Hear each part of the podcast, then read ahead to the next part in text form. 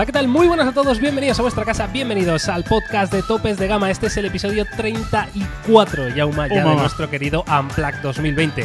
Un espacio semanal en el que repasamos las diferentes noticias del mundo de la tecnología, bueno, hablamos de diferentes temas y también ya sabéis que dedicamos algo de tiempo a nuestro querido Off Topic, que es básicamente hablar de lo que nos salga de, la cabeza, pero eso sí, que no tenga nada que ver con tecnología. Hoy es miércoles, no, hoy es martes, ¿verdad? Yauma? Hoy, es, hoy es martes, día Céntrate, céntrate a de vacaciones, no estás centrado, sí, no, no, tienes la cabeza ni mucho menos, ni mucho menos. Martes 25 de agosto 2020 y yo soy Miguel García Blas y este señor de aquí de mi derecha es Jaume Laoz. Así es. Que mm, estamos guardando la distancia de seguridad. Estamos guardando, por eso nos hemos separado, ¿no? Para tener la distancia correcta. Y nada, hoy vamos a hablar de, de un montón de cosas.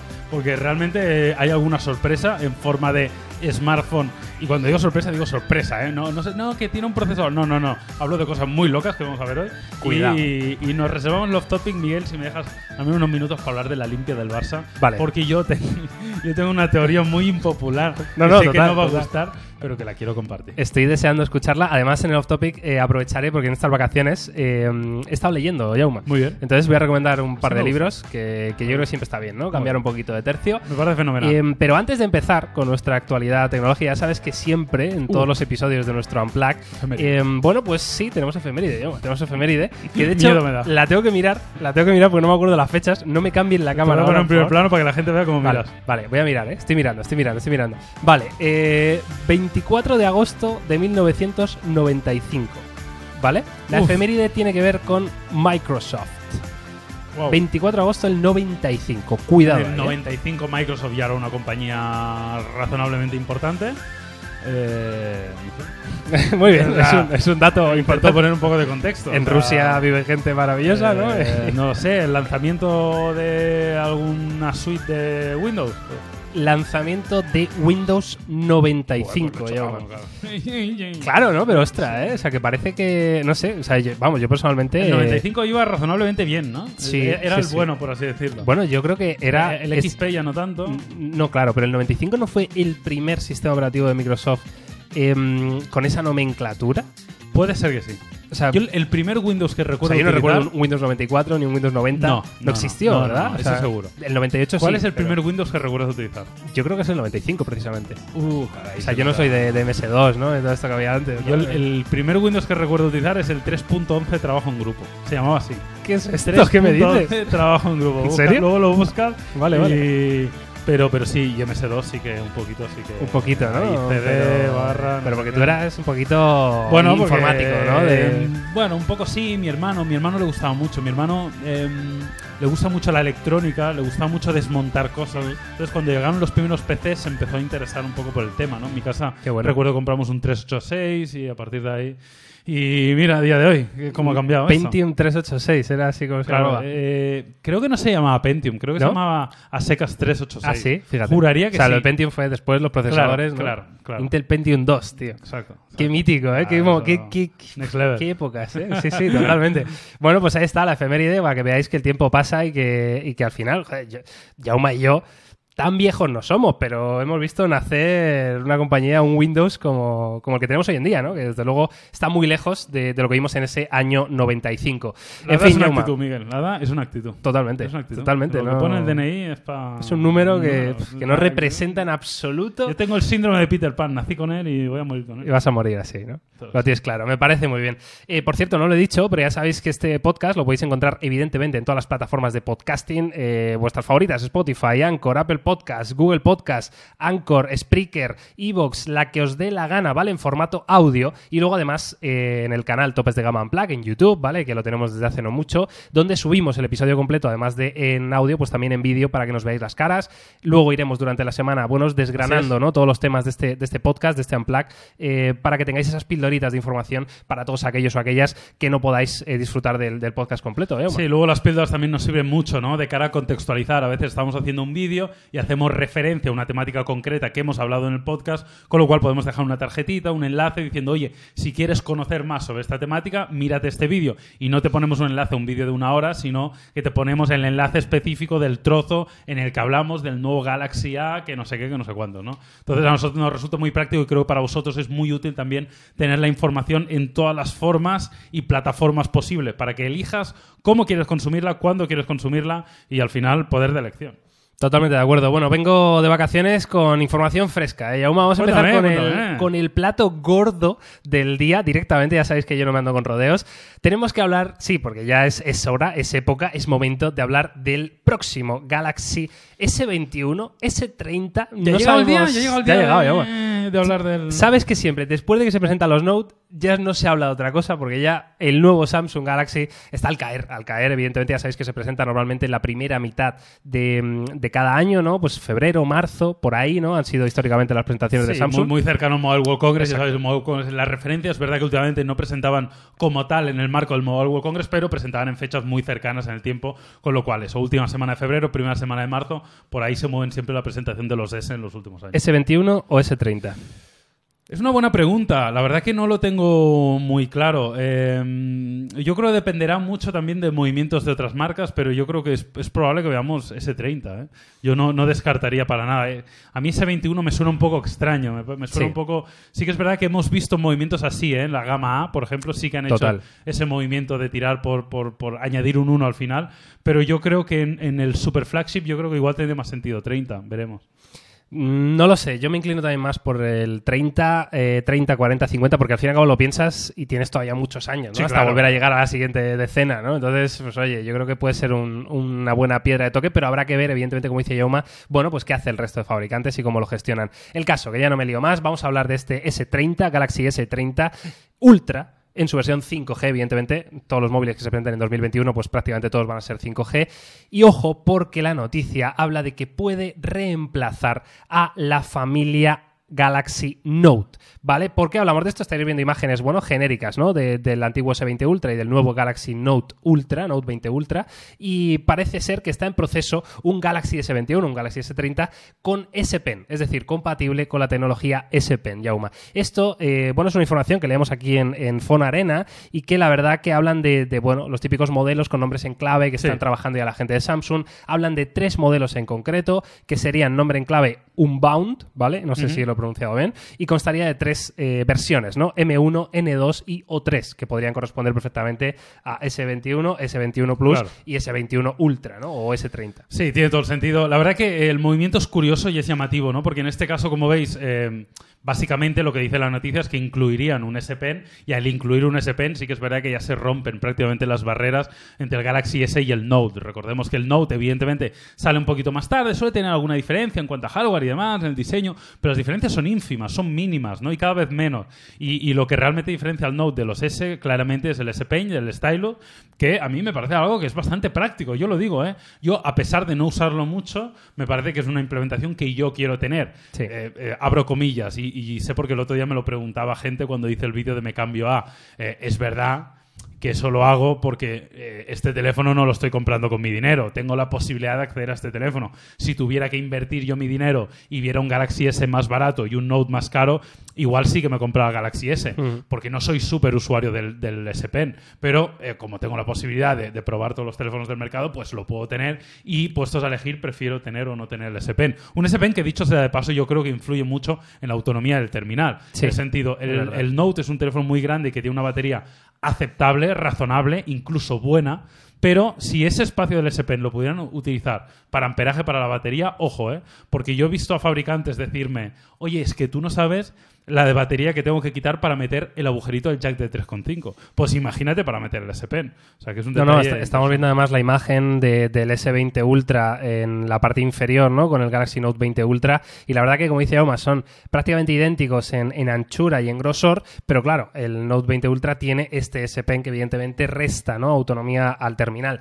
Em, esto, eh, sobre todo, se habla porque eh, Samsung podría estar pensando algo que ya hemos hablado en este podcast, que es precisamente em, sustituir lo voy a poner muy entre comillas porque no es la palabra ni mucho menos, pero dejar que la familia Fold, es decir, la familia plegable, sea la que herede precisamente el S Pen, ¿no? Y fuera la nueva familia eh, Galaxy Note. Es decir, ya lo hemos dicho en muchas ocasiones, este formato libro, libreta que tienen los Fold tiene muchísimo sentido que se pueda, eh, bueno, utilizar junto con un lápiz óptico, con un S Pen, ¿no? Entonces, quizá por ahí van los tiros. Mm, ya al, tener que desaparecer, ¿no? Esa, palabra Note, porque ya al final eh, es simplemente el, tener el S Pen, ¿no? Pues igual unos son Fold con lápiz y otros son S con lápiz, ¿no? O sea, todos van a disfrutar de la misma tecnología. Veremos a ver. Sí, si le damos credibilidad a esta noticia y si esto es así y, el, y la apuesta de Samsung va por ahí, yo creo que el sentido sería tener la, la familia S con, eh, en este caso, el Stylus, que dicen que incluiría una familia S que ya de por sí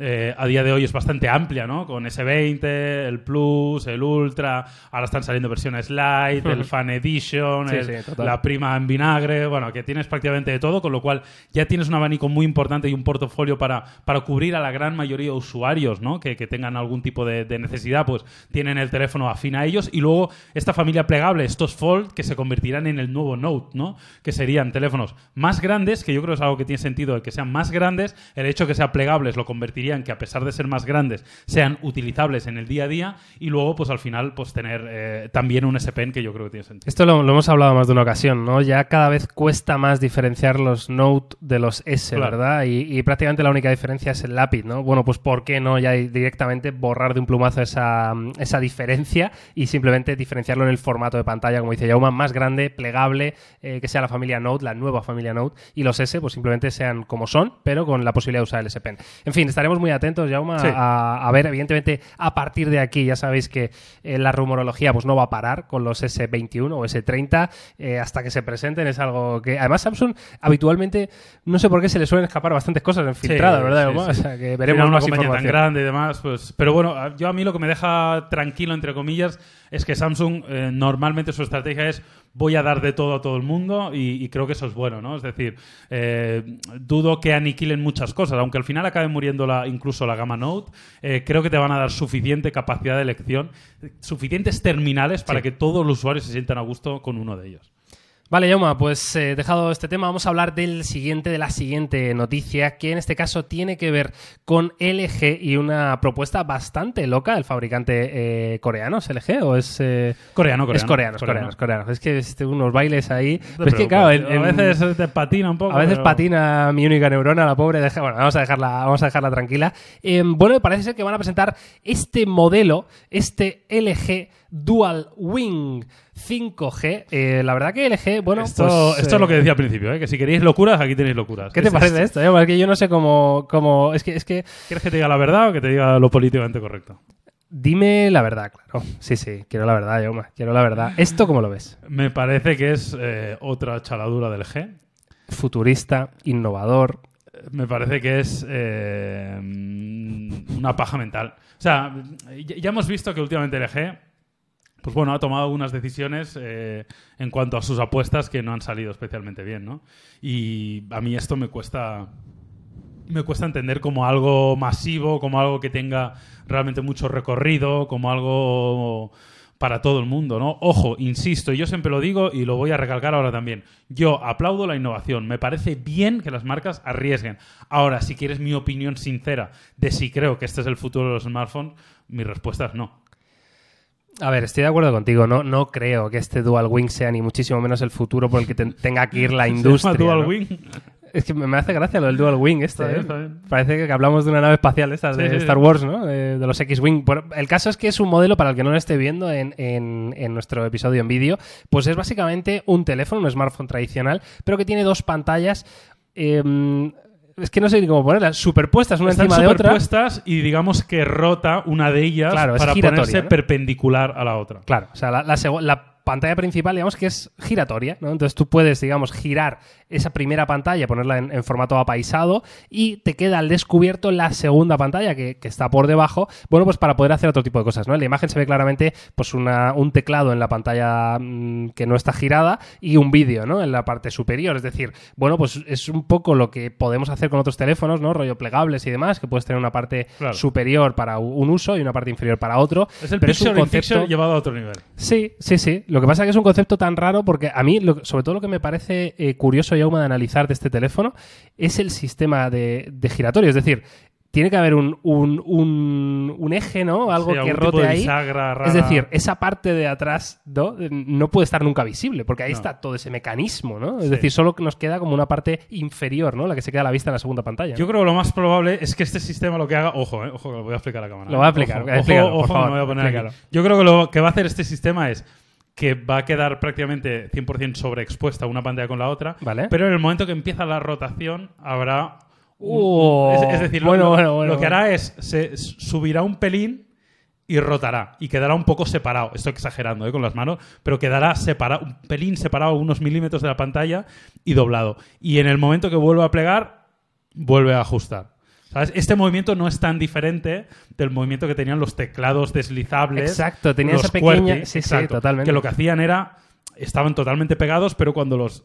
Cuando salían, se desacoplaban. Yo creo que esta pantalla podría hacer lo mismo. Al salir, desacoplar Sí, y volver sí, a acoplar. sí. Puro, bueno, es, puro genio. Es, es muy curioso, ¿eh? Es muy curioso el concepto del LG. Eh, no creemos que tenga ningún tipo de futuro, pero en cualquier caso, lo que es la tecnología me parece sorprendente, ¿no? Y, y como dice Yauma, apoyamos siempre todo el tema de innovación, que igual en un futuro, quién sabe, les sirva, ¿no? Para Sí, otro sí. tipo, o para un accesorio, para cualquier cosa, pues pueda estar bien. En cualquier caso, quería hablar y aprovechar de LG, porque luego, luego veremos otra noticia de un teléfono de gama media, pero me parece que LG están haciendo las cosas bien. Eh, es verdad que han hecho muchas cosas mal durante muchos años y aún así no se han ido al pozo. De hecho, es uno de los fabricantes que sigue siendo rentable, ¿no? A día de hoy. Les va bien. tienen- Le- o sea, les va bien, no entiendo. Claro, no, son multimillonarios.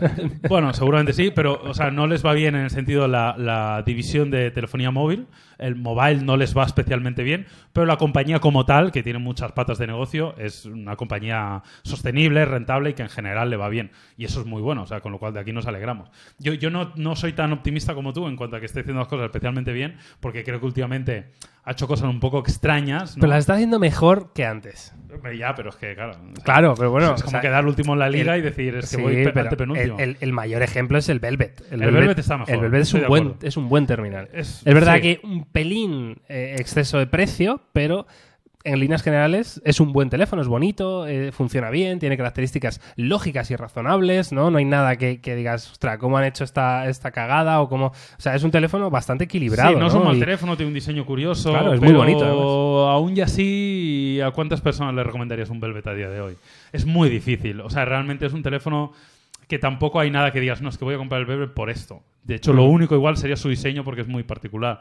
Pero por el resto, no sería un error mm, catastrófico, pero también es difícil de recomendar. Claro, sobre todo teniendo en cuenta el precio, pero eh, yo que he sido trabajador en tienda de teléfonos durante muchos años, te puedo decir que LG, claro, lo bueno que tiene como compañía es que precisamente aprovecha esas sinergias que tiene dentro de sus diferentes Claro. divisiones y entonces es muy habitual ver grandes ofertas de LG, de teléfonos de LG, que a lo mejor pues comprando el Velvet Sí, te regalan bundle, ¿no? una tele de 47 pulgadas. Entonces dices, joder, pues oye, eh, con esto más la financiación, más tal, me queda un precio más o menos razonable y me llevo una tele de 47 o 50 pulgadas más un teléfono que está muy bien. ¿Sabes Claro, lo que te digo? Si lo, que, en- lo que en hace ese Sony contexto, también con los auriculares. Totalmente, con las PlayStation o lo que sea. ¿no? Entonces, oye, quizá en una oferta de una operadora, pues pueda ser interesante. Por completar la noticia, simplemente deciros que este LG eh, Wing 5G, o como se vaya a llamar, bueno, estará previsto que se lance al mercado en la segunda mitad de 2020, es decir, finales de este año, y Ojo, eh, probablemente costará, que- ya yo pensaba que era más adelante, sí.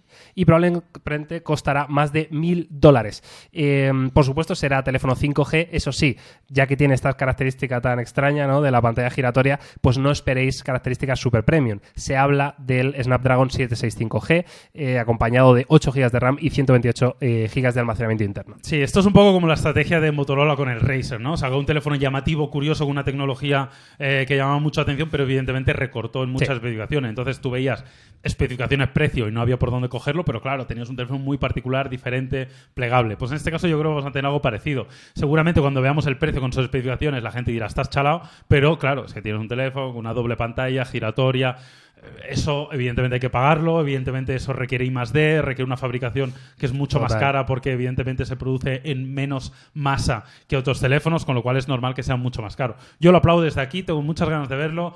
Qué bien que haya gente haciendo cosas nuevas. Ahora, si tengo que ser 100% honesto, dudo que esto vaya a ser el futuro de los smartphones. Pero, insisto, ganas todas las del mundo. Totalmente de acuerdo y nos gustaría que tú ahora nos dejaras en los comentarios de este vídeo o donde quieras en redes sociales qué opinas de este concepto de LG, ¿no? ¿Crees que puede ser interesante? ¿Crees que puede tener algún sentido? ¿Crees que se les ocurría algún uso que no nos hayamos dado cuenta nosotros y que realmente Mm. sea útil para el usuario? En fin, eh, esperamos tus comentarios.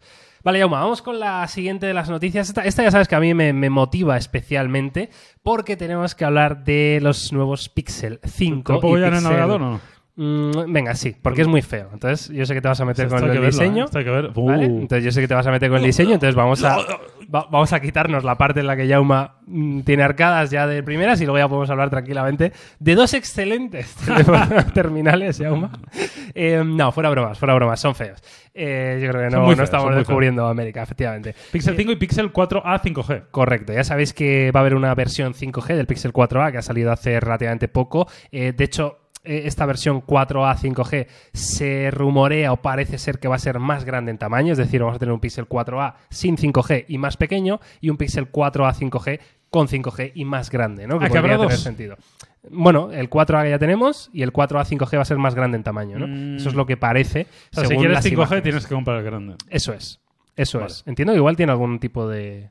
No sé, de que el chip sea más grande, el 5G que el otro, ¿no? Y haya no que no hacerlo. creo que sea muy relevante. ¿eh? Bueno, la verdad que como no hay muchos teléfonos pequeños ¿no? en el mercado, pues no, Bueno. no sabemos si tiene, tiene algo que ver. Eh, el caso es que está previsto que se va a lanzar el Pixel 5 junto con el Pixel 4a 5G. Eh, se habla del día 8 de septiembre, creo recordar. Sí, me parece que sí. Es de decir, queda nada. Yauma, ¿dónde está esto, tío? ¿Dónde te- lo he visto? Yo lo he leído por algún Bueno, lado. búscalo ahora, pero sí que es verdad que, a ver, yo la verdad que, de verdad, ¿eh? no quiero parecer vinagre Perdón, pero 8 de octubre. 8 de octubre. 8 de octubre. Pero estoy ligeramente decepcionado también con, con Google, ¿no? Porque yo he sido muy amante de los Pixel. De hecho, me encantaría tener como teléfono mm, personal y utilizar en el día a día un Pixel, pero es que así no puedo. No puedes. No, no, No me lo estás poniendo fácil. O sea, así, así no puedo. ¿Cómo, cómo? No, no se puede. No se puede. El diseño me parece que es muy feo, independientemente de que es un diseño eh, antiguo en muchos aspectos. Es poco agraciado, o sea, y realmente sorprendente lo poco agraciado que es. O sea, sorprende mucho que no puedan hacer un diseño eh, en este sentido más, más bonito, ¿no? O, o mejor terminado. Eh, el módulo de cámara me parece que no, no le queda nada bien. Eh, no sé, y luego también las especificaciones raras, ¿no? No hay un super flagship de Pixel, porque este Pixel 5 es un. que tiene un gran procesador, ojo, ¿eh? el 765G, que va a dar un gran rendimiento, porque al final con Android Stock esto va a volar, no tengo ninguna duda. Pero también te deja así un sinsabor, tampoco el precio va a ser especialmente económico. Eh, no sé. Yo, bueno, vamos a ir completando la noticia, evidentemente, vamos a hablar de las características, que es la, la gracia, ¿no? Lo que se ha filtrado, aparte de estas imágenes que estamos viendo, pues se han filtrado características de estos dos modelos. Eh, una, ya lo sabíamos, ya se sabía, se llevaba hablando mucho tiempo, como dice Jaume, es el procesador, ¿no? Ambos llegarán con el Snapdragon 765, la versión 5G, evidentemente. Eh, y eh, lo bueno es que tenemos el resto de características con una sorpresa, Jauma, que yo no me esperaba y que personalmente me gusta bastante. Y es que el Pixel 5 y el 4A 5G van a tener doble cámara trasera, pero una de ellas va a ser gran angular, lo cual Sí, es sí, de sí. agradecer sin ninguna duda. Eso para mí es la gran noticia, es muy positivo, evidentemente. Ya sabemos que, que Google, si algo sabe hacer, es un buen procesador de cámara. Los Pixel hacen de las mejores fotografías que te puedes encontrar en el mercado. Cualquier Pixel, incluso el Pixel 4A, que es un Pixel económico, entre comillas, hace unas fotos espectaculares que puede rivalizar con teléfonos de 1000 euros, pero siempre se queda ese vacío ahí de que hace grandes fotos, pero no tiene esa versatilidad que tienen otros teléfonos. ¿no? Y para mí el angular es fundamental, con lo cual muy buenas noticias, obviamente, que lo traiga y clave. Vamos. Y muchas ganas de ver lo que ha hecho Google con ese Sí, gran angular. ¿no? Cómo mejora la fotografía, porque sabemos que en todos los teléfonos suele ser quizá la lente que más cojea, ¿no? En cuanto a calidad, Obviamente, condiciones sí, sí. complicadas de luz y demás, ¿no? En general, a ver, también hay que reconocer que tampoco se pueden hacer milagros. Es decir, obviamente, solo hace falta irte a una DSLR, ¿no? O sea, los objetivos gran angular, ojo de PET, pues normalmente tienen ligeramente peor calidad que los objetivos más tradicionales, ¿no? Al final eh, es normal y no pasa nada, pero sí que dentro de esta de esta experiencia de fotografía gran angular, pues vemos que no hay la misma calidad en unos teléfonos que en otros. Con lo cual, en el Pixel aquí esperamos la máxima calidad. Sí, totalmente. Eh, batería de 4.000 mAh para el Pixel 5. Bueno, Bien. Bien, ¿no? Bien. Vale. Es, es pequeño, ¿eh? O sea, ojo porque... ¿cuánto mide? 6 ¿Cuánto- con una pulgadas. Ah, vale, no Se está, mal. rumorea. no está mal. No está nada mal, ¿no? Carga Eh, rápida. Eh, bueno, ahora, lo- ahora te lo digo porque creo que estaba el dato, pero, pero bueno, el caso, la- las cámaras. El gran angular. Calla. El gran angular de 16 megapíxeles, sensor eh, IMX 481 de Sony, Bien. la principal de 12,2 megapíxeles. IMX 363 de Sony, supuestamente hablan aquí. Entiendo que será muy similar a lo que veíamos en el Pixel 4. Ujú. Cámara frontal de 8 megapíxeles, el Snapdragon 765, 8 GB de RAM, bien. Bien, Eh, sí. 128 de almacenamiento, bien. Pantalla 90 Hz, Bien. bien. Eh, parte trasera de plástico, Mal, mal, muy mal. con carga inalámbrica, eso sí. Vale. Que yo no sé, bueno, o sea, dentro de lo que cabe, pero sí, a ver. eh, vamos a hablar, claro, de este Pixel 5. Eh, todos, como dice Yama, nos esperábamos un, un teléfono flagship, un teléfono super premium, algo que de verdad, pues a, a gente como Yama y como yo, que nos gusta llevar cosas de calidad en nuestro bolsillo, pues que mm, fuera ese referente, ¿no? No va a ser así. Yo, Yauma, lo tengo súper asumido. Es decir, Sí, no, sí. el, el cambio de estrategia de Google es tremendo. O sea, ya lo hemos visto con los Pixel 4a. Este Pixel 5 va a ser un poco recuperar, lo digo un poco porque evidentemente no tanto, pero un poco recuperar aquella esencia de los Nexus. Es decir, teléfono con specs equilibradas, eh, con buen funcionamiento, con buen rendimiento, con muy buena cámara y a un precio contenido. Ese es el tema. Ahí, Ahí está la llegar clave. yo. Sí, Ahí está pero clave. eso no lo tengo claro, ¿eh? lo del precio contenido. Si te dicen eh, 799 por este Pixel 5, ¿qué te parecería? Ya no es precio contenido. pero no está mal. O sea, tienes, digamos, lo- los grandes puntos fuertes de este Pixel son mejores a ninguno. Es decir, a ningún teléfono en el mercado. Su, su- El software y la cámara. Claro, Ya claro. está. Bueno, no está mal, ¿no? El mejor software barra fluidez Sí, pero barra tú, tú rendimiento. hablabas antes de recuperar y la la, mejor experiencia cámara. Nexus y la experiencia de Nexus era eh, Lo que es poco, ¿no? Hoy, hoy en día, quizá, ¿no? no a ese nivel, pero era un gran teléfono en relación calidad-precio. Era un teléfono que no era el mejor en cuanto a specs, pero estaba al nivel del mejor en cuanto a specs a un precio contenido. Recordemos que eran teléfonos que venían normalmente con el último procesador del mercado. Sí, serie venían con una- 800 de, de con, con Snapdragon. una claro. configuración de memoria RAM normalmente top, que venían con unas buenas configuraciones de almacenamiento. Es verdad que igual no estaba al mejor nivel en el sentido del acabado final, del diseño, pues igual no era tan top, igual Ni- no tenía en la última tecnología, la batería igual ni no en era mejor. audio, ni en pero, cámara. pero estabas casi al nivel de los mejores a un precio contenido y con la experiencia software de Google. Ahora tienes la experiencia software de Google, una gran cámara, menos especificaciones al mismo precio y, y- y estos pequeños fallos que suele tener, menos carga rápida, un diseño clarísimamente inferior, unos materiales de utilización claramente inferiores. Entonces a mí me sigue faltando algo. Me sigue faltando o que disminuya ligeramente el precio o que aumenten ligeramente las especificaciones o que haya algo al menos diferencial que no tengan otros teléfonos. Para mí, a día de hoy, la apuesta Pixel 5, Pixel 4a, Pixel 4a 5G son apuestas coherentes, lógicas. Si alguien se lo compra, le diré, oye, te llevas un buen teléfono, pero sigue sin dar el paso definitivo para mí. E- Estoy de acuerdo y creo que ese paso definitivo no lo vamos a ver nunca. Quiero decir, al final estamos pretendiendo que un fabricante como Google, bueno, pues se ponga a competir con un Xiaomi o con un Realme o con un OnePlus, ¿no? Eh, y no creo que ni que ellos quieran ni que sea lo que deba hacer Google eh, en este caso, ¿no? Yo creo que Google tiene que seguir trabajando en, en esta dirección de eh, se- seguimos innovando en nuestro software, ¿no? En nuestro Google Assistant, en todos los servicios que, que conllevan. eh, y dotándolo del hardware necesario para que todos esos servicios funcionen Sí, a la sí, perfección, ¿no? Entonces, el procesador, más que comprobado, que es un excelente procesador y nadie va, va a decir qué mal rinde el No, Pixel no. 5, en absoluto. 8 de RAM me parece una cantidad Está eh, bien. razonable Sí, para, para el procesador, la configuración que tenemos. Además, 4.000 mAh de batería en una pantalla de 6,1 pulgadas que ni siquiera es 2K, ni siquiera es QHD, es decir, es una pantalla 1080, con lo cual entiendo que la autonomía va a ser no su punto fuerte, pero tampoco va a ser su punto débil, ¿no? O sea, creo que puede tener... Podemos estar delante de un teléfono muy equilibrado, con la mejor cámara del mercado y con el mejor software del mercado, lo cual no es poca cosa. Yo, sinceramente, Veremos, sí. Mm, me va molestando menos lo que veo. Hubiera, hubiera preferido 100% un Pixel eh, 5 super premium y carísimo. Lo hubiera preferido, pero mm, ya no me parece tan mal. Estoy bastante de acuerdo contigo, pero necesitan arreglarlo el diseño. Sí, O sea, eso, eso sí que no es- hay donde cogerlo. feo, ¿eh? o sea, no- eso no hay donde cogerlo, ¿verdad? No tiene sentido. Entonces, con, con que me arreglaras el diseño ya me cumpliría tu argumento. Sí. El argumento de el mejor software, la mejor cámara, no es el mejor en especificaciones, pero bueno, está razonablemente bien. El precio no es una ganga, pero está razonablemente bien. Pero si tuviera un diseño, no, no te digo el mejor, te digo un diseño a- mínimo al mismo nivel que los demás, pero es que es el teléfono más feo del Por lo mercado. menos actual. ¿no? Es que es el más feo del actual. mercado. Sí, sí, sin duda, sin duda, además. O sea, sin ninguna duda. En fin, eh, por completar la noticia, el Pixel 4a 5G, por su parte, pues bajaría un poquito en batería. Tenían 3.800 miliamperios. eh, configuración de cámaras exactamente idéntica. eh, mismo procesador. Eso sí, pasaría de 8 de RAM que tiene el 5 a 6 de RAM. eh, y la pantalla, en vez de ser 90 Hz, sería de 60 Hz en este caso, ¿no? Bueno. Bueno, ahí está. Mismo diseño, mismo lector de huellas Sí, en la parte no trasera, mismo acabado plástico. mm, razonablemente entiendo un poquito más barato. No Mm. sé, quizá 100 euros menos algo así, 100 dólares. Veremos, pero bueno, tiene sentido en este que, que complementen el portafolio porque recordemos que el Pixel 4a no tenía eh, conexión 5G, con lo cual este, Sí. este también lo añade. Vale, pues ahí está toda la información de este Google Pixel 5 y Pixel 4a 5G. Me va a costar decir tantos Sí, apellidos, sí, tan- que- tantos números ahí entre medias. Eh, y vamos a pasar ya a la siguiente noticia, Venga. me parece, que tiene que ver con LG, nuestro querido LG, que ha presentado este precioso, bueno, no me voy a flipar tampoco, este... Estás últimamente con LG. Sí, sí. eh, No, no, me, joder, es que me, pone muy contento, tío. Eh, este LG Q92, ¿vale? Que estamos viendo aquí en la, en la web coreana, puramente coreana de LG. Hemos ido a la fuente directo, se llama. Eh, bueno, es un Aquí teléfono... somos así, de ir a- Sí. al meollo. Sí, sí, Miguel. total, total.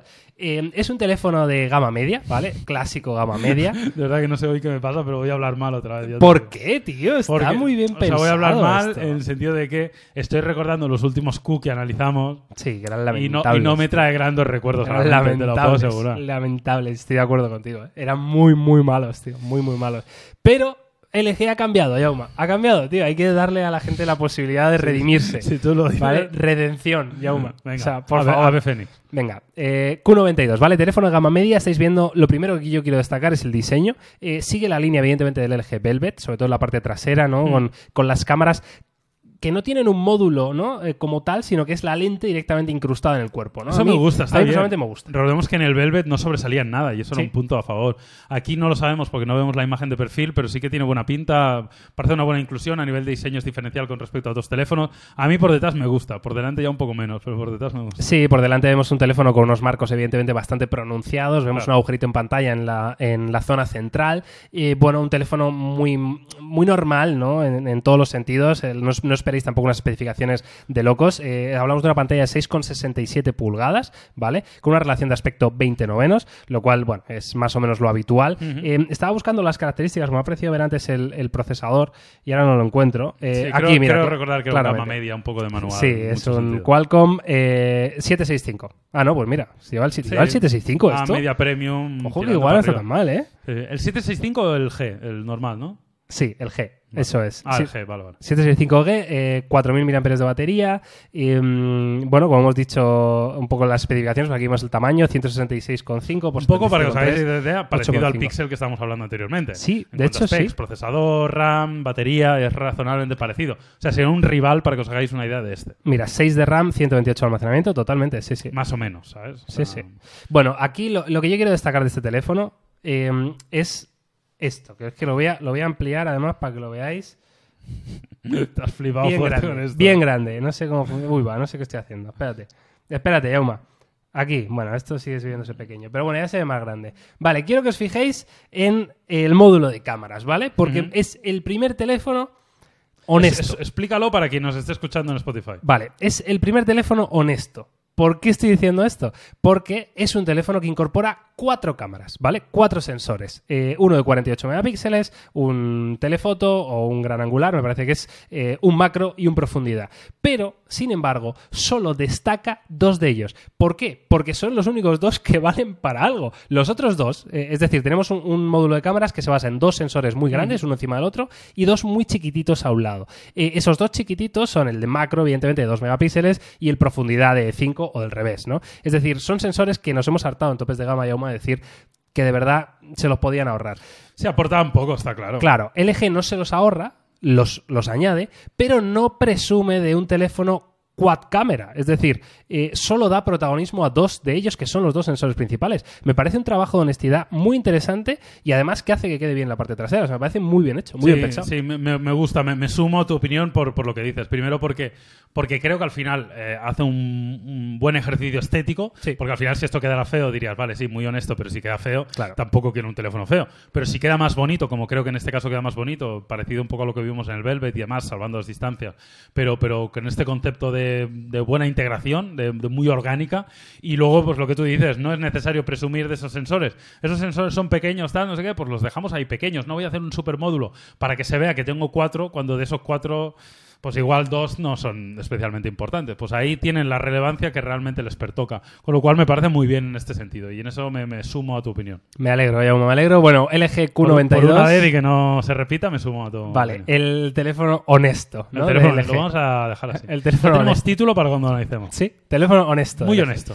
Vale, eh, vamos a pasar a la siguiente, Jaume. Eh, ¿Quieres hablar del nuevo Amazfit Zippy? Sí, quiero hablar de él porque además ha, ha hecho otra cosa que me ha gustado mucho. ¿eh? Me estás arreglando el podcast, Miguel. He empezado mal, pero estamos arreglándolo. Estamos... Ha, ha hecho una cosa más fit que me ha gustado mucho. ¿Qué es? No, cuéntalo, venga, llama. no, no- quiero, no es, quiero no es- el nombre, eh, precisamente, que me parece un poco raro. De hecho, no sé si se pronuncia Cepe, Zippy, Zippy o como narices se pronuncia. Pero lo que me ha gustado es que presenta un reloj el cual te deja elegir la Es, el- es el elegante formato. Por... Por detrás y por delante, como Carmen de Mairena.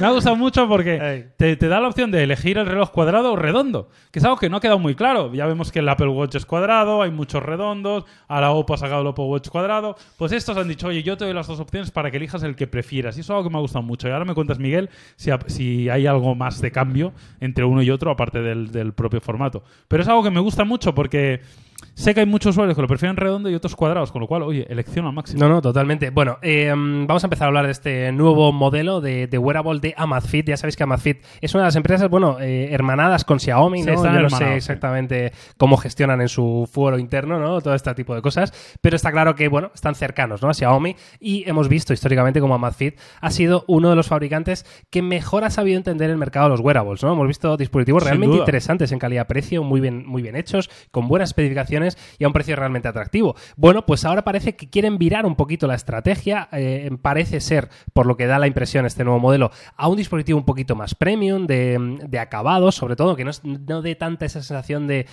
de cacharro barato, ¿no? Sí. que digas, bueno, eh, también sirve como, como complemento de moda, de diseño y demás. Y de hecho, uno de los eh, de estos cambios de estrategia se ve claramente en el cambio de nombre. Este ZIP-I, como dice Jaume, no sabemos pronunciarlo, se, se escribe Z-E-P-P, em, va a ser un cambio general ¿no? de, de Amazfit, en este caso, un nuevo segmento dentro de su portfolio, que de hecho cambia hasta eh, incluso el nombre de la aplicación con la que conectas al smartphone, se va a llamar a pasar, se pasa a llamar ZEP también, ¿no? Sí, es un Eh, rebranding total por parte de la marca. Me parece que tiene sentido, pues si quieren orientarse hacia un producto un poco más premium. La verdad que las imágenes que estamos viendo me parecen muy bonitos. Luego muy habrá que verlo en persona. muy una- bonitas, sí. Una cosa es ver las imágenes promocionales Totalmente. y luego otra es ver el, el resultado final, pero sí que es verdad que tiene bastante buena pinta. A mí la verdad que me ha gustado. Eh, Amazfit, por completar lo que decías, es de esas marcas que trabajan en colaboración con Xiaomi. Ya sabéis que en las tiendas de Xiaomi se venden productos que no son fabricados por Xiaomi. Sí. Una de esas marcas es Amazfit. Además, yo creo que la colaboración va un poquito más allá, incluso fabricando algunas cosas para, para la propia Xiaomi.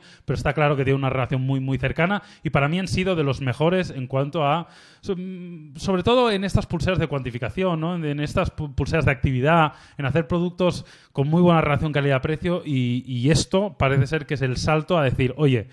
El cambio de nombre no es algo baladí, lo hacemos a propósito para poder vender productos más caros, vamos a hacer un producto mejor, pero también necesitamos subir el precio. Y una de las formas de subir el precio cuando trabajas con una marca low cost es haciendo un rebranding. Totalmente de acuerdo. Pues eh, bueno, para que no lo esté viendo, como decía yo al principio, una de las grandes curiosidades que tiene este nuevo modelo es que está disponible exactamente con las mismas especificaciones, dejando a un lado eh, la diagonal de pantalla, que ahora hablaremos que evidentemente cambia, eh, pero vamos a poder elegir con las mismas características si queremos redondo o cuadrado. ¿no? Entonces, el modelo redondo, que es el que estamos viendo en pantalla ahora mismo, pues tiene una pantalla AMOLED circular de 1,28 pulgadas y con una resolución de 326 píxeles por pulgada eh, y con una función de Always On Display. La verdad que es muy bonito porque además tiene este cristal eh, 3D, ¿no? Que es eh, esa curvatura ligera ¿no? en, los, en los bordes. Sí, eso, eso le da un mejor tacto al, al- al- al dedo, ¿no? Cuando pasa el Sí. dedo por encima, el hecho que termine en curvatura te da una sensación de fluidez muy agradable. Y tiene unas especificaciones muy parecidas a la gran mayoría de relojes, ¿eh? Tanto por densidad de píxeles por pulgada, por tipo de tecnología. La verdad que en este sentido no hay mucha diferencia. Pero bueno, está al nivel de los buenos relojes del mercado, ¿eh? O sea, un Apple Watch, creo, hablo de memoria, pero creo recordar que la densidad de píxeles son 300 y pico. O sea, está Con en cual, cifras. Exacto, estamos en, en un nivel parecido, o sea que mm, buenas noticias. Sí, luego la versión cuadrada pues tiene esta pantalla de 1,65 pulgadas, evidentemente las diagonales pues se miden de manera diferente y la resolución pues 341 píxeles por pulgada eh, frente a los 326 del, del modelo redondo. más o es, menos. Es, es cuestión de tamaño, no vais a perder en uno ni en otro eh, resolución en ningún caso ni, ni definición, ¿no? Eh, no sé, me parece la verdad Miguel, que... una, pregunta, a ver si tú la sabes, igual no la sabes, ¿eh? pero ¿se sabe si aparte de elegir entre redondo y cuadrado puedes elegir los milímetros de la caja? No tengo absolutamente no, ¿eh? ni idea. Yo creo que no. tengo ni idea. No tengo ni idea de, de cómo será esto, si podrás elegir una versión de 41 milímetros, de 46, no lo sé. La verdad que no, no tengo ni idea de cómo lo van a hacer. Vale. Pero estamos viendo imágenes y la verdad que los Yo por lo que he visto de la bonitos. noticia parece que no, entiendo que solo hay estos dos modelos, pero que no podrás elegir un tamaño mayor o menor, que son muchas veces, ya sabéis que pues normalmente chicos pues suelen tirar por el más grande porque suelen tener la muñeca más grande y las chicas que suelen tener la muñeca más pequeña pues suelen tir- tirar por la, la versión más pequeña. Y recordad que eso también influye obviamente en los amperajes de la batería, no suelen tener el mismo amperaje la versión grande que la pequeña y la batería no dura igual. Exactamente, estamos viendo aquí, bueno, pues va a estar evidentemente muy, eh, muy bien equipado, ¿no? En cuanto a, a tecnologías de deporte, ¿no? Que esto es evidentemente uno de los usos más fundamentales, ¿no? Para los wearables. Eh, Amazfit ya venía trabajando muy bien en este sentido, pues también lo va a ser. Tenemos la, la- esta es la nueva aplicación, de hecho,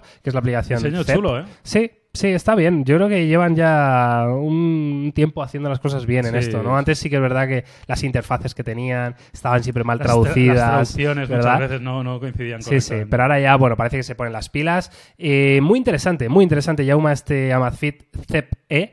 Eh, me gusta, me gusta mucho lo que veo y creo que va a ser un, un wearable muy a tener en cuenta con este rebranding que veremos a ver a qué precio acaba llegando. Más arreglado el podcast, ¿eh? Hemos empezado regular, algunas cosas no me gustaban, pero últimamente me están gustando más. Sí, tengo muchas ganas de probar este, este Amazfit, lo probaremos evidentemente, lo analizaremos, pero, pero muy buena pinta. Y parece ser que estamos viendo una pequeña segunda eh, juventud de los Sí. wearables, ¿eh? Veníamos de una época muy parados, pero ahora vimos eh, Samsung con el Watch 3, que es un muy buen producto, hay que decirlo. Hemos visto Oppo con el Oppo Watch, que falta analizarlo, pero las primeras impresiones son muy buenas. Qué ganas tengo de Vemos- llevar ese en la muñeca, ¿eh? Claro. Vemos a. Amazfit además con opciones diferentes a lo que estaba haciendo, apostando un poquito más fuerte, con más eh, posibilidades de personalización y de elección. Creo que son buenas noticias para los wearables. Totalmente. Vamos ya a la siguiente noticia, eh, que tiene que ver en este caso con Motorola. Ya sabéis que Motorola, bueno, recientemente hemos analizado un terminal que por fin nos ha gustado, ¿no? En topes de gama, no me acuerdo de su nombre. Yo Moto G5 Plus. No tengo acuerdo. idea, lo no, el Carlos. Moto G era, ¿Lo ¿no? Moto G a secas. Te, lo voy a buscar, pero... Búscamelo, pero que, que- que recuerdo que a Carlos le gustó mucho, que dijo que era el primer Motorola, que oye, que estaba bien hecho, que tenía buenas características. En fin, Motorola parece que vuelve a recuperar un poquito la senda de, de lo que le llevó al éxito. Y bueno, ¿no? Eh, lo que es habitual en la gama media de Motorola, como es el Moto G9, en este caso Moto G9 y Moto G9 Play, ¿no? Dos terminales, bueno, muy parecidos, que ya sabéis que Ah, Motorola... moto- perdón, perdón. el, eh, este igual no sé el que te dijo Carlos, ¿eh? Eh, pero analizamos, de hecho lo analicé yo, el Motorola Edge hace dos los meses. Edge, que ya estaban bien, Está pero bien, después Carlos hizo otro análisis de un ¿Ah? Motorola, sí? sí, que fue realmente un, un- un acierto, ¿eh? un acierto. Y mira que los Edge ya estaban bastante bien, ¿no? Mientras Jaume lo busca, Voy a seguir buscando. búscalo, búscalo. Eh, vamos, sale Carlos ahí con unos corazones en los ojos o algo así, me parece, No, pero ese plan, es con flipando. el Pixel, ¿eh? Ese es con el Pixel. Ah, ese es con el Pixel, verdad. Bueno, pero sale diciendo, ahora sí Motorola, o por fin Motorola, o un, un título de esto bastante clickbait, de estos que... Estos que hacemos habitualmente. Nada, fuera bromas. Eh, bueno, Moto G9, ¿vale? Moto G9 ya lo estáis eh, viendo en pantalla, no lo estáis viendo, Yauma, ¿por qué no lo estáis viendo? Ponme el plano del Moto pongo. G9, por favor. Ahí está, ¿vale? Este es el Moto G9. eh, voy a ir pasando imágenes, ahí está, aunque justo lo estoy tapando un poco, ¿no? Vale, el, el Moto G5. Ahí está, ese es, Moto G5. No, Moto G5G Plus. Ese, ese, ese. Moto G5G Plus es un terminal que, que nos ha gustado mucho en esta casa. Hace tres semanas. Tres semanas, no hace mucho, ¿eh? No. No hace mucho. Y ojo, porque es un terminal bastante guapo, ¿eh? Y Yo luego te, lo te viendo. puteo. ¿Eh? Te puteo. Sí, por favor. Tarjetita. ¡Pum! ¡Pum! Ahora, Aquí. ahora te toca meterla en la edición. Tienes que meter el ruidito y todo, ¿eh, Miguel? Paso a buscar un ruido esos, tío. Vale, eh, pues ahí está. Este es el Moto G9, ¿vale? Entonces un teléfono evidentemente gama media. Y ya sabéis que Motorola en estas gamas, bueno, pues apuesta por no hacer ninguna cosa súper revolucionaria, pero sí que suele tener características, bueno, mm, sobre todo en batería, ¿no? Es algo que, que estamos viendo que parece que la gente, o, o han debido hacer, entiendo, sus estudios de mercado, ¿no, Yauma? Y la gente en esta gama de precios es lo que pide, ¿no? O sea, Sí. oye, dame, dame muy buena autonomía, dame un diseño más o menos atractivo y, claro. y poco más. Es uno de los elementos dif- diferenciales. Lo hemos visto que muchas otras marcas también lo hacen, con lo cual, evidentemente, es algo con lo que se quieren diferenciar. Y veremos a ver qué tal este Motorola, este Moto G9. Tengo ganas de probarlo. Sí que es verdad que los últimos teléfonos de Motorola, como tú dices, es, es otra de las marcas que ha pasado por un camino complicado, parecido al LG, ¿no? Y tanto. En el sentido de que si tú Sí. me, me preguntas hace un año, te diría, uh, LG y Motorola están jodidos. Eh, si me preguntas hace seis meses, igual también. Hace dos años también. Pero estos últimos tres meses, pues LG pues con el Velvet ahí parece ser que la cosa va un pelín mejor. Sí. Motorola con el Edge, la verdad que mejor. Y con este, con este Motorola, el, el 5G Plus que analizó Carlos también, mejor. Con lo cual parece ser que estas marcas que, que estaban pasando por la travesía del desierto, Mm. que sobre todo parecía que no tenían claro hacia dónde apuntar, no, no, no, no tenían como una estrategia bien definida, Totalmente. parece ser que están encontrando su camino. Totalmente. Eh, por completaros un poquito la noticia, Snapdragon 662, ¿vale? Eh, yo no sé este procesador si lo hemos probado mucho, Yauma. Yo personalmente no tengo ninguna experiencia con este, con este Me- me Snapdragon. Suena que sí, pero ahora mismo de memoria tendría que buscarlo. Bueno, evidentemente un, un- un Snapdragon de la serie 6, ¿no? 600, que ya sabéis que están, pues, evidentemente por debajo de la serie 800 y la serie 700, lo que nos sitúa un poquito en esta... eh, bueno, es lo, que, es lo que antes siempre... eh, es el equivalente, ¿no? A que antes siempre veíamos como el Snapdragon 430, Claro, ¿no? sí, Es en su momento, más en o su menos, momento. Bueno, pues ahí está. Tenemos cuatro cámaras en la parte trasera, eh, sensor principal de 48 megapíxeles. eh, bueno, tiene una batería, sobre todo, muy interesante, que son de 5000 miliamperios. Tienes los sensores ahí, Miguel, que entiendo que es cámara principal, gran angular, profundidad y macro, ¿no? Es la configuración Sí, un poco... te lo puedo buscar, pero sí. El Vale, sensor sí, principal sería lo tiene una lógico que apertura no tenga 1.7, zoom, este tipo de teléfonos no Exacto. suelen tenerlo, Exacto. con lo cual sería un poco la configuración. Pantalla lógica. 6,5 pulgadas HD+, es decir, ni siquiera llega a Mm. 1080, lo cual Justito, ¿eh? Sí. Para ese tamaño... con 4 GB de memoria RAM. Porque de precio sabemos algo, ¿no? No, pero tiene pinta de muy barato, muy muy barato. Ahora lo buscamos, ahora lo buscamos porque me suena me suena baratillo, me suenan ciento poco.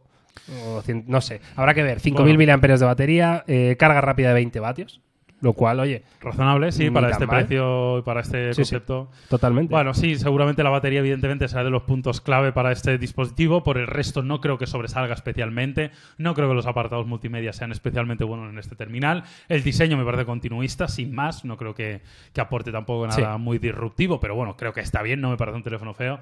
Y sobre todo, el precio será lo que marcará todo. Como siempre, habitualmente, el precio será lo que nos dirá hasta qué punto puede competir. Ahora bien, estos teléfonos baratos suelen tener el problema que hay dos marcas que están especialmente fuertes, como son Xiaomi y Realme, donde son casi imbatibles. Totalmente de acuerdo. Bueno, pues habrá que ver este Moto G9 y G9 Play, que evidentemente entendemos que va a cambiar uno más batería que el otro, Sí. ¿no? Y, y pocos detalles más, un diseño muy sobrio, como dice Yauma. Ojo, porque tienen botón dedicado para Google Assistant. Bueno, es algo que algunos fabricantes se empeñan en poner. Yo todavía no lo veo algo súper útil, sinceramente, pero bueno, ahí está, ahí lo tenemos. Estaremos pendientes de este, de este G9 y en cuanto podamos analizarlo, por supuesto, tendréis eh, review en topes de gama. El, el botón, eh, solo por completar lo, de- lo del botón, yo creo que va muy hilado con la relación que tienen con Google, ¿no? Sí. LG siempre ha sido un gran partner de Google Sí. y lo sigue siendo. De hecho, normalmente las betas muchas veces llegan a ellos, etcétera. Con lo cual añade el botón como haciéndole un poco la pelota y conservando esta gran relación. Motorola, evidentemente, ya sabéis que fue comprado en su momento. Entonces, evidentemente, yo creo que son las marcas más afines y que potencian más todo lo que tiene que ver con el software stock de Google y con los servicios de Google. Totalmente. Bueno, Yauma, pues nos movemos a la última noticia Uh. de este podcast, de este episodio Se 34. acerca mi. Se acerca, ¿eh? Se acerca El, mi el momento, speech. ¿eh? Se acerca el Que- speech de gorda, ¿eh? Ostras, es que puede ser muy gordo esto. Bueno, en fin, eh, ahora llegamos. Vamos a hablar de el nuevo Samsung de 7000 miliamperios. Ojo, porque es que, Dicho así, suena, suena flama, ¿eh? es que suena flama, creo que es flama, aunque tampoco tan flama. ¿no? O sea, podríamos decir Ya, que es, que es un, un- un nivel de, flami- de flamígero. De, O de- sea, al final, esto es como un tráiler. Hemos, elegido lo- flaminiscencia. hemos elegido lo mejor para arrancar. O sea, Sí, luego, claro, luego, luego la película es peor que el tráiler. Bueno, pero el final es muy top, ¿eh? Sí, sí. Cuidado con el final porque te deja loco, ¿eh? Te deja loco el final.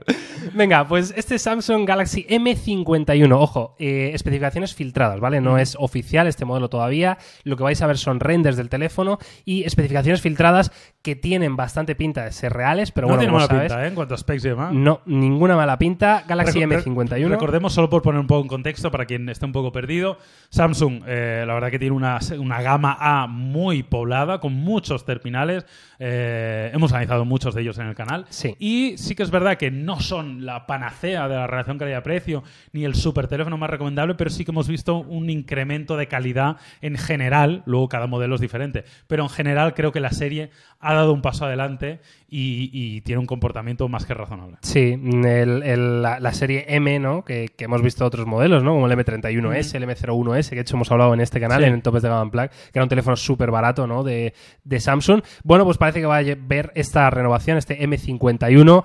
Eh, un teléfono que en diseño, la verdad que no es nada del otro mundo, quiero decir, es un teléfono en la línea que está siguiendo Samsung, eh, con cámara perforada en pantalla, cámara delantera perforada en pantalla en, en la esquina superior izquierda, unos márgenes que no son evidentemente No. la panacea, una barbilla inferior sobre todo bastante más pronunciada que, que el resto, Eh, módulo de cámaras trasero muy similar a lo que vemos en la última línea de Samsung, ¿no? ese módulo rectangular, eh, tres sensores en este caso y lector de huellas en la parte trasera, ¿vale? También eh, dentro del, del- del cristal, ¿no? Eso es lo que vemos en cuanto a diseño. En cuanto a especificaciones, vemos Snapdragon 730 como procesador, un buen procesador, la verdad, aunque no es Sí. De, de los últimos, ¿no? De, de Qualcomm en este caso. Y sobre todo lo más llamativo, 7000 miliamperios de batería, Yauma. Esto es una Bueno, barbaridad. Esto va a ser lo que va a diferenciar a este teléfono con su competencia clarísimamente, ¿no? Al final estos 7000 mAh pues darán una autonomía, quieras que no, eh, muy superior a cualquier otro de sus rivales, ¿no? Yo creo que Samsung lo ha querido posicionar así. Es verdad que yo creo que ha sido muy conservador en el diseño. A mí en ese Sí. sentido creo que se podía haber hecho algo igual un poquito mejor en el diseño, al menos un poquito más actual, ¿no? Con este lector detrás, demás. Bueno, en fin, eh, entiendo que es un teléfono que no tendrá un precio especialmente elevado, pero aún y así creo que el diseño igual se podía haber eh, dado un toque más. Y el resto de las specs me parecen lógicas y sobre todo, pues como tú dices, eh, lo, lo- lo que, lo que hace que te puedas decidir por este teléfono con respecto a cualquiera de su competencia, clarísimamente será su batería, porque con 7000 miliamperios, aún y sin probarlo, ya te puedo garantizar que vas a tener una autonomía brutal de, de dos días seguro sin despeinarte. Sí, la verdad que sí. Veremos si solucionan estos pequeños problemillas de rendimiento ¿no? que hemos encontrado en los últimos eh, Galaxy Sí, es de, esta familia. Veremos 8 GB de RAM por lo demás, eh, bueno, 25 vatios de carga rápida, lo cual se va a agradecer con, un- con una inmensa batería de imprescindible, 7000 Porque al mAh. final cargar 7000 miliamperios te va a llevar un rato, incluso con 25 vatios. No me parece mal 25 vatios, aunque hay que entender que, claro, 25 vatios es una buena carga rápida para un teléfono económico, pero es una buena carga rápida para un teléfono económico de 4.000, 4.500 miliamperios. Al Claro. tener 7.000, muy rápido no va a cargar, pero bueno, también es verdad que te vas a ahorrar pasar por el enchufe muchas veces. Totalmente. ¿Qué, qué precio le, le estimas a un teléfono con estas características, Jaume? Entiendo que a lo mejor en la barrera de los 300 o menos, ¿no? Incluso. Yo creo que por debajo de los 300 Por debajo, ¿no? estar. Eh, porque la RAM y las memorias lo sabemos. 8 de RAM, entiendo que 128 de almacenamiento, no, no, no da el dato, pero Bueno, no. igual sí que 300, ¿eh? No, no es mala RAM, 8, 8 de memoria. Sí, yo creo que puede rondar los, los 300 euros. Veremos a ver qué tal, ¿no? Porque al final nos faltan todavía algunos datos. Pero, pero bueno, mm, como os digo, o sea, no creo que vaya a ser un teléfono especialmente recomendable para todos aquellos que no busquen una batería brutal. Exacto. Porque cuando, cuando te diferencias tanto en un elemento, obviamente sacrificas en otro. Mm. Y sabes que el que va a comprar ese teléfono es porque tiene una necesidad específica o porque está hasta las narices Sí. de, de que su teléfono se le acabe la batería a mitad del día. Entonces, eh, el resto, evidentemente, no creo que vaya a ser especialmente positivo. Pero bueno, como siempre, sin probarlo es difícil de Sí, de todas formas no esperéis que por tener 7000 mAh de batería sea un teléfono ni muy gordo ni muy grande, ¿no? Podríamos esperar una pantalla masiva, es verdad que no va a ser una pantalla pequeña, pero se habla de 6,67 pulgadas, eh, ya sabéis los paneles AMOLED de Samsung clásicos, eh, resolución en este caso Full HD Plus, ¿no? Entonces yo creo que, va a ser, como decía, una de las autonomías, eh, mejores autonomías de la gama media probablemente. Mm, hubiéramos quizá esperado en, este, esta gama de precio un poquito más de carga rápida, ¿no? Eh, equipararse sí, quizá a o otros sea, si, fabricantes. si me lo, si me lo dices así, me parece que la carga rápida es correcta, pero claro, al tener que cargar 7000 miliamperios, Claro. pues evidentemente se va a resentir en cuanto a la dura, al, al tiempo de cargado, claro. Bueno, pues ahí está, toda la información de este Galaxy M51 que veremos a ver cuándo llega al mercado. Eh, por lo que parece es bastante inminente, así que no deberíamos de esperar mucho tiempo para verlo. Y mm, hasta aquí, Jaume, hemos terminado nuestro repaso a la actualidad de tecnología de, este, de este plan, esta pues semana. Ahora podemos repasar otras actualidades. La que, ¿qué, qué quieres hablar? Tú tienes que hablar de dos libros. A ver, sí, voy a hablar. eh, sí, venga, vamos a dejarlo mejor para el final, en este off topic, ¿vale? Eh, vamos a hablar de la reestructuración del Barça, que Jaume tiene una opinión bastante interesante sobre el tema. Además, yo, yo yo no soy aficionado al Barcelona, pero me encanta hablar de este tipo de cosas, ¿no? Imaginarme cómo los equipos pueden reestructurarse. Esa es la parte más divertida. ¿Cuáles son los cambios que necesitan hacer? Fichajes, sí, tal. sí, fichajes, todo esto a mí me, me emociona. Entonces vamos a hablar de esto porque ya me tiene una opinión que luego veis. Pero antes, eh, bueno, yo he estado de vacaciones una semana, lo habréis visto porque nos hemos retrasado ¿no? en, este, en este podcast. Y, y fíjate que por primera vez en bastante tiempo he dedicado estas, estas vacaciones a leer, Yauma. Y es algo que, que no... Me gusta, Miguel, me gusta que lo No hago tanto como debería, porque al final te metes en la vorágine del día a día, ¿no? Y es complicado. Voy a aprovechar para darte un consejo al final. Vale, me parece muy bien. Y entonces, eh, básicamente me he leído, en esta semana me he leído un libro y medio, ¿no? Aproximadamente, ¿no? Un libro de 500 páginas más medio, pues eso. Casi, casi 800, 900 páginas he leído, o sea, he leído bastante y me ha gustado mucho, ¿no? Cuando encuentras un libro que te gusta... ¿Pero con dibujitos pues- o sin dibujitos? bueno, mira, tiene dibujitos. Aquí lo tiene. Pínchame la cámara del navegador. Este es, este es el, el libro que me he leído. Eh, de Brandon Sanderson, que es un escritor que ya le había leído muchas cosas, es un escritor que me gusta muchísimo en este mundo de fantasía, ¿no? Porque al final es un tío que escribe, escribe ciencia ficción, pero siempre le da un toque de fantasía, vaya, es que no tiene otra palabra, ¿no? De cosas un poco diferentes, tiene un, un tono, una manera de escribir que es muy para todo el mundo, es decir, es una lectura muy, muy ágil, ¿no? No, no es para nada densa, ¿no? Y hace que te metas muy rápido en la historia, en- enseguida van pasando cosas, ¿no? No es de estos escritores que se, que se recrean en la descripción de una puerta durante tres Y capítulos. que ¿no? avanza, Dices- avanza. Exacto, exacto. Es, es muy ágil, ¿vale? Es una lectura, de hecho, yo creo que se, se la puede mm, categorizar como lectura adolescente, quizá, ¿no? Eh, puede Bueno, ser, ¿no? al final... Sí, bueno, pero ya os digo, tiene, libros, tiene libros buenísimos. De hecho, tiene una saga que se llama Nacidos de la Bruma, Ajá. que es de, un- de unos superhéroes que se ha inventado él. Eh, bueno, y es una barbaridad. El caso, a este tío ya le conocía y bueno, pues me em, tuve la oportunidad de, de leerme este nuevo, este nuevo libro, esta nueva- que va a ser una trilogía, aunque solo hay dos publicados, que el primer eh, libro es este que estáis, que estáis viendo en pantalla, que se llama Escuadrón. Escuadrón o Skyward en inglés, de Brandon Sanderson, que es un- una historia de una chica de una chica, eh, es adolescente ella, eh, que es una historia futura, ¿vale? Hablamos del futuro, el espacio, eh, la humanidad en otros planetas, alienígenas, naves espaciales. Es, esta es un poco la ambientación, ¿no? De todo el libro, lo cual a mí personalmente pues me gusta, me gusta muchísimo todo ese tema de- del espacio, ¿no? Entonces, eh, esta chica es, eh, bueno, el- digamos que la humanidad está recluida en un planeta ¿vale?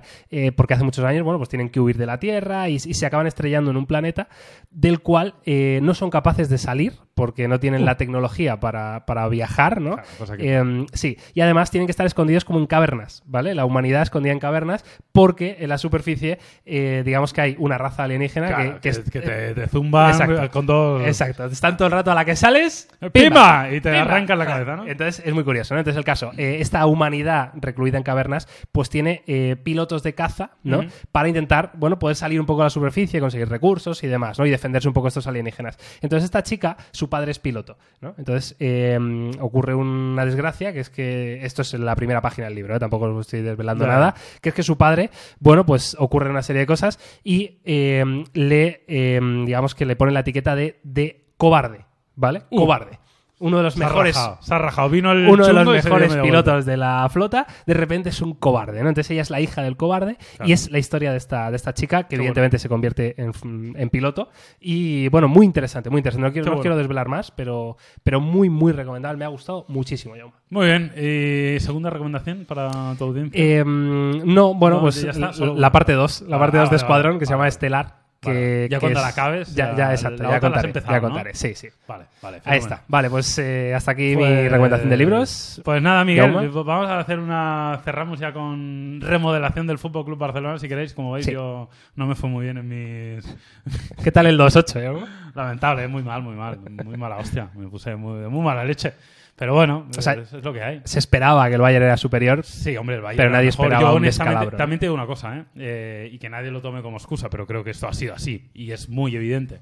Que es que ha habido una diferencia abismal entre la Bundesliga y la Liga Francesa, que terminaron hace muchísimo, con respecto al resto de ligas. Véase la española, italiana y la inglesa, ¿no? Sí. Lo que pasó es que los españoles, italianos e ingleses terminamos mucho más tarde la liga y cuando terminó la liga se fueron de vacaciones. Ujú. Se fueron literalmente a Ibiza.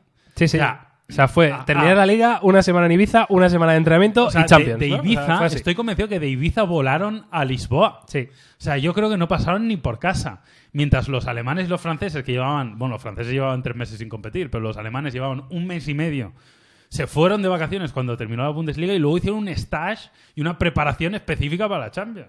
Y así ha pasado lo que ha pasado, que la Juventus la elimina al Lyon, Sí. que el Lyon elimina al Manchester City, que al Barça le meten ocho. O sea, obviamente, no estoy diciendo que el Bayern de Múnich es mucho más equipo que el Barcelona a día de hoy y se merecieron pasar. Pero evidentemente es- es- este- esta diferencia debido a la situación actual entre unas ligas y otras ha sido clarísima. Vale, suena, suena excusa. Venga, pues, continuemos. Suena, suena excusa, pero no es normal que el Lyon elimine a la Juve y al Manchester City. Coincidirás conmigo. Coincido, pero bueno, que esto es un partido único, que pero- claro, pero con más- o sea, que mm. ahí en fútbol es el fútbol, ¿no? Quiero decir, eh, Obviamente. o sea, pero te- pero te que, compro- que había una diferencia de preparación, creo que es muy evidente. te compro tu argumento de un 10%, un 10, un 10, Yauma, del, del- un 10, tío. un 10. Bueno, va, eh, Bien. a lo que vamos. Vale. Reestructuración del Fútbol Club Barcelona. Vale, hace Mi- falta un cambio, Mi opinión es fin de ciclo total Hay que y absoluto. Hay- repítelo, por favor, repítelo. Yo creo que hay que echar a Messi. Yo creo que es el momento. ya sé que suena mal, ya sé, o sea, pero no echarlo eh, desde el- la perspectiva de, de, de estamos enfadados, te echamos. No, no, echarlo desde la perspectiva de has sido el jugador más importante de la historia de nuestro club. Eres probablemente el mejor futbolista de la historia del fútbol. Mil gracias por todo lo que has hecho. Pero a día de hoy hay un problema. de la mar- puta calle. hay, hay un problema de margen salarial en el Barça. En el Barça, sobre todo, el principal problema no es tanto que no haya dinero para fichar, que es verdad que obviamente con la crisis del coronavirus eso se ha visto afectado, pero el principal problema es un problema salarial. Es un problema de que la masa salarial de los jugadores es demasiado alta. Y Messi cobra 50 millones de euros al año.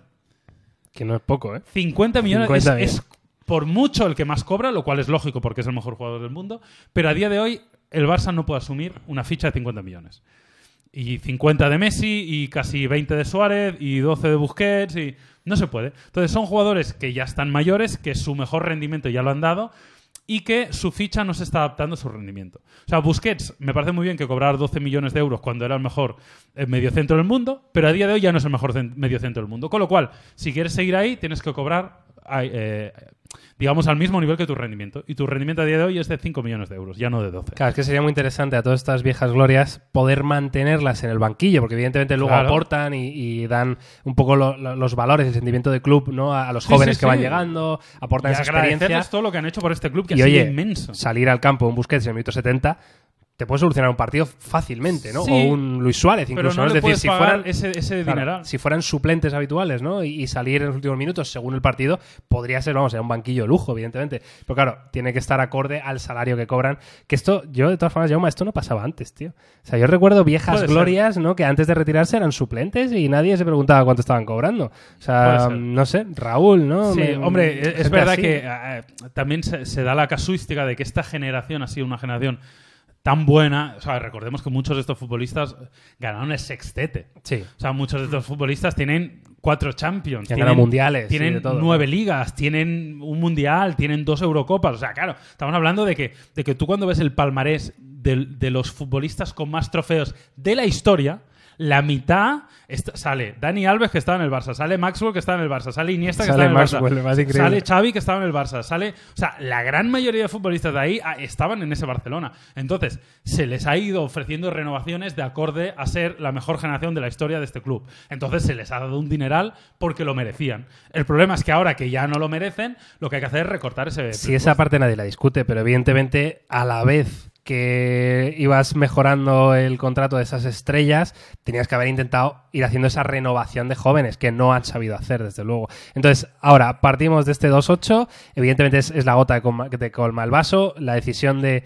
de- yo creo que ya las decisiones de entrenadores han sido malas en los últimos tiempos. Sí, o sea, sí, Valverde bueno. no estuvo mal, ganó dos ligas, Bueno. pero aún así no era la, todos sabíamos que no era Ya, el definitivo. el- el definitivo. Setién, por supuesto, no hizo más que empeorar las cosas. Un entrenador que se vio que no tenía que la, capacidad Ya.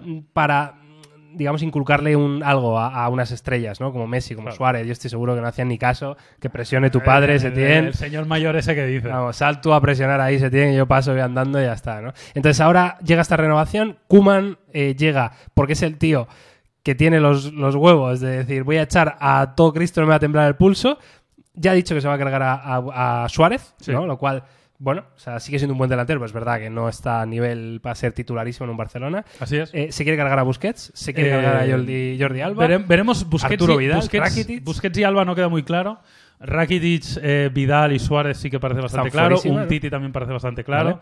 Y a partir de ahí ver un poco, ¿no? Pero, pero sí que parece que esta es la renovación. Yo creo que Kuman viene sobre todo porque es el tío que está dispuesto a hacer esta, esta criba y esta limpia, que yo creo, insisto, que es muy necesaria, especialmente por el margen salarial. Eh, los jugadores tienen, o sea, no se puede dedicar tanto presupuesto a pagar fichas de los jugadores. Eso no puede Claro, ser. pero el, problema que va a tener el Barcelona es un poco lo que tiene el Madrid con Bale, ¿no? Es decir, que a lo mejor de esos jugadores Que nadie va a estar ir, dispuesto. No se quieren ir porque ganan mucho dinero y viven muy bien. Claro, pero nadie va a estar dispuesto a pagarte es- esa masa salarial, ese Claro. contrato, esa ficha, ¿no? Entonces, puede llegar el caso que por mucha limpia que quieras hacer, Te lo pues, tragues. te lo comas. Puede ser, puede ¿no? ser que sí. Puede ser que sí. Hay que hablar con ellos e intentar llegar a un acuerdo para que todo el mundo quede contento. Pero, pero sí, está claro que te los puedes tragar y te puedes tragar esa ficha porque, bueno, porque tienen contrato en, en activo. Pero yo creo que hay que hablar con ellos y sobre todo. Y lo de Messi lo digo, yo soy el fan número uno de Messi y lo admiro y me parece que es el mejor jugador de la historia del fútbol. Pero Pero- 200 millones y un lacito. Pero el problema es que cobra 50 millones por temporada, que el año que viene, si termina su contrato, eh, tiene una prima de 60 millones de muy euros loco. de fidelidad. Esto o sea, solo loco. por cumplir su contrato tiene 60 millones. Pero bueno, ¿qué, qué chaladura es esta? O sea, que yo, yo estoy a muerte con Messi, pero como venga el Manchester City y nos dé 200 millones, un que tiene lacito. 33 años, que lo hemos disfrutado de los 17 a los 33, su mejor parte de su carrera con el Barça, y ahora le quedan pues los poquitos años de fútbol que le queden al, máximo nivel. Sigue siendo un crack y para mí el mejor jugador del mundo, pero cobrando 50 millones por temporada, el año que viene hay que pagarle 60, eh, el primo, la O abuela, sea, no sé qué. tú, tú como aficionado al Barcelona entenderías una venta de Messi, Sí, no solo la entenderías, sino que además la recomiendas. Yo la- la compartiría. Y, y no te molestaría, o sea, no te sentirías mal si el día de mañana el City te elimina de Champions con hat-trick de Messi. Hombre, ¿no? me jodería, obviamente que me jodería, pero lo entendería porque hubiera sido mi decisión. O sea, al final lo que hay que entender es que probablemente no vamos a ganar títulos importantes los próximos 2-3 años. Lo que hay que hacer es una revolución y las revoluciones requieren tiempo y hay que vivir con ello. Y es lo que está haciendo el Madrid. El Madrid lleva fichando cuatro jóvenes, Sí. alguno le saldrá bien, otro mal, pero no, no, no, no está invirtiendo porque está haciendo esa pequeña revolución, pues está invirtiendo en el Bernabéu y hay momentos en que hay que hacerlo. Cuando llegó Guardiola, echó a Ronaldinho, echó a Deco, echó a... Y en ese momento parece una locura echar a Ronaldinho, a Deco y tal. Pues lo hizo. Y pasó lo que pasó luego. Vale, eh, fichaje, Jaume. ¿quién? Lautaro parece que Lautaro- igual ni, ni pueden por, por Bueno, dinero. ¿o Yo sí? creo que probablemente el Inter esté interesado en algún jugador, con lo cual igual ahí se puede meter. Porque Arturo Vidal creo que les interesa, Rakitic puede ser que también, Messi lo quiere también. Messi también lo quiere. Bueno, el Inter está con el cheque, con el talonario Bueno. ahí a muerte, ¿no? Veremos a ver, pero a mí Lautaro me gusta mucho, me parece un gran delantero, es joven, con futuro, mucho gol, mucha calidad individual. A mí me encantaría que. Bueno, una de las cosas que dijo, que dijo Kuman es que él veía de Jong precisamente en la posición de, de Busquets, ¿no? De doble pivote. probablemente un doble pivote ahí. Sí, o sea, como- doble como- Como pivote. tenía en el Ajax. Vale. Entonces, eso es, es probable. También ha dicho que Griezmann no va a jugar de extremo. va a jugar en su- Es que Griezmann es muy bueno. Es que si se va Messi, Griezmann sube tres escalones. Sí, o sea, en el, probablemente. el día que se- si se va Messi, le va a pasar a Griezmann lo que a Benzema. Sí. Que, que cuando se fue Cristiano, obviamente fue un drama porque metía muchos goles y Benzema no puede meter esos goles, pero Benzema subi- subió dos escalones. Y a Griezmann le pasaría lo mismo. Si se va Messi, Griezmann sube dos escalones y se pone top 10 mundial otra vez. Muy posiblemente, muy posiblemente. Yo voy a decir mi teoría del fútbol moderno, Yauma, y terminamos, ¿vale? Yo creo, yo creo que el fútbol moderno de hoy en día se basa en tres pilares fundamentales, que son intensidad. Estamos viendo en todos los equipos, en todos los partidos, la intensidad con la que han jugado los equipos alemanes ha sido bestial. Eh, esa capacidad para presionar arriba, eh, hasta, bueno, y, y el Liverpool, que fue campeón de Europa, Sí, sí, sí. una de sus señas de identidad, sin duda, era la intensidad. Segundo duda. punto, precisión. Precisión, tener jugadores precisos que sean capaces de ejecutar acciones muy, en muy poco espacio de tiempo y muy presionados y aún así no perder el balón, me parece fundamental.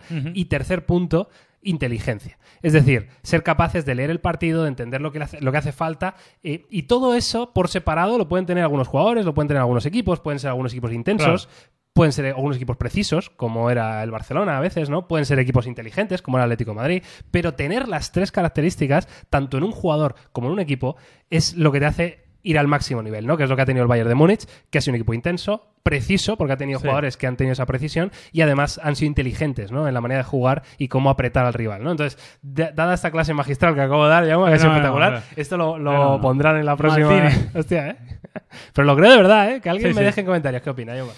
Pues nada, oye, Miguel. necesita el Barça. Pues Ya nada, hasta, hasta aquí, veremos, comentaremos la semana que viene a ver qué ha pasado con los fichajes y nada, nos vemos. Muchas gracias a todos por estar ahí y recordad que os podéis suscribir aquí al canal de Topes de Gama Plug para estar al día, para ver todos los vídeos, para ver las pildoritas que vamos sacando y evidentemente escucharnos también en cualquier plataforma de... Eso es. ¿La semana que viene ya viene Carlos o no? Semana que viene viene Carlos. O sea que estaremos ya los tres probablemente. Ya sabéis que Carlos está de vacaciones. Le mandamos un saludo desde aquí. Y nada más, como decía, un placer estar aquí una semana más. Nos vemos, nos oímos la semana que viene con más. chao, chao, chao.